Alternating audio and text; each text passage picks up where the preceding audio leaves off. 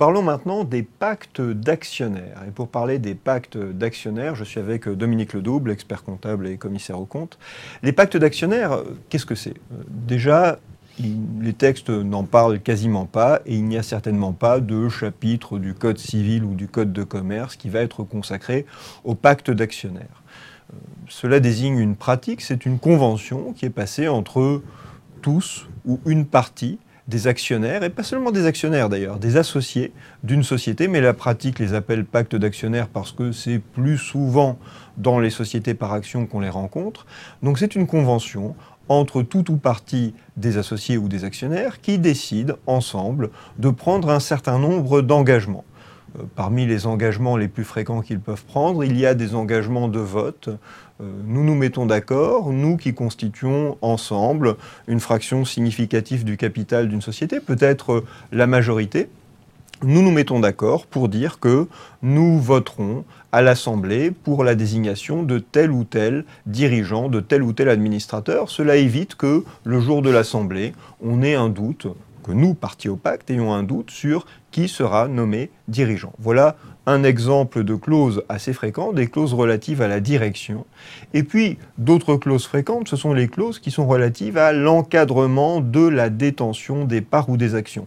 Euh, qu'est-ce que je veux dire par là? Je veux dire que nous avons des clauses qui disent que euh, sous quelles conditions on doit céder ces titres ou sous quelles conditions on ne doit pas céder ces titres. Par exemple, je m'engage à ne pas céder mes actions pendant un certain temps, ou je m'engage, si je cède mes actions, à les céder en priorité à l'un des actionnaires qui a signé le pacte avec moi. Voilà les clauses, euh, parmi les clauses les plus fréquentes que l'on rencontre.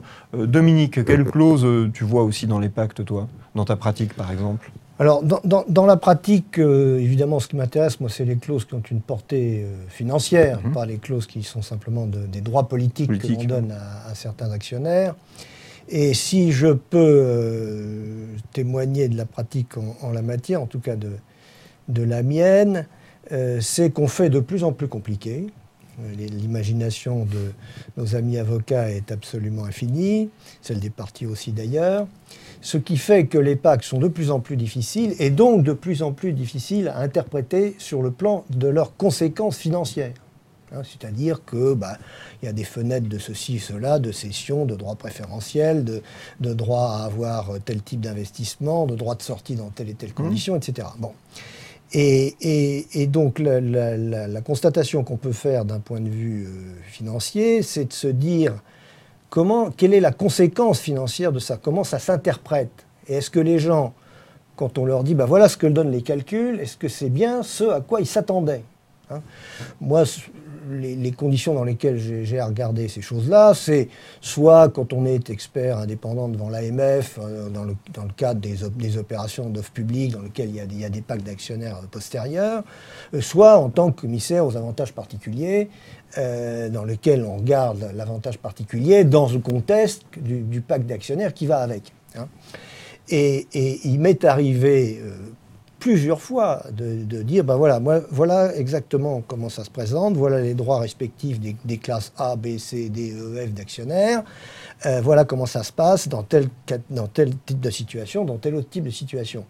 Et, et, de voir les partis me dire, ah, mais c'est pas du tout ce qu'on veut. Ben, écoutez, ou j'ai mal compris, ou c'est ce que vous avez écrit. Hein. et donc, euh, si, si j'ai une recommandation à faire, c'est peut-être de faire moins compliqué, ou en tout cas, effectivement, quand on fait compliqué, de faire tourner plusieurs fois les machines pour être certain que les conséquences financières de ce qui est prévu sont bien celles qui ont été voulues par les partis. Et je vous assure que ça n'est pas du tout euh, un cas, d'école, c'est euh, très fréquent, notamment quand vous avez des tours de table à répétition dans des, dans des startups de biotechnologie ou des choses de genre. Très bien. Euh, quelques mots encore sur les pactes. On peut dire qu'il y a deux choses particulière dans les pactes, un avantage et un inconvénient. L'avantage, c'est la confidentialité, parce que euh, c'est une clause que l'on pourrait souvent mettre dans les statuts, mais en la mettant dans le pacte, on la garde confidentielle, parce qu'on n'a pas à donner de publicité particulière à la clause. Quoique dans les sociétés cotées, on doit parfois révéler euh, le pacte, euh, mais je n'entre pas dans ce détail-là. L'autre chose que le problème que rencontrent beaucoup de pactes, c'est le problème de leur exécution, parce que les pactes prévoient des engagements dont il est difficile d'obtenir une exécution efficace devant le juge, euh, notamment parce que si on a dit ensemble que on voterait dans tel sens à l'Assemblée, si l'un d'entre nous ne respecte pas son engagement et que finalement c'est une décision contraire qui est prise, euh, ça ne fait pas en règle générale, une cause de nullité de la décision de la société. Euh, la société a valablement pris sa décision.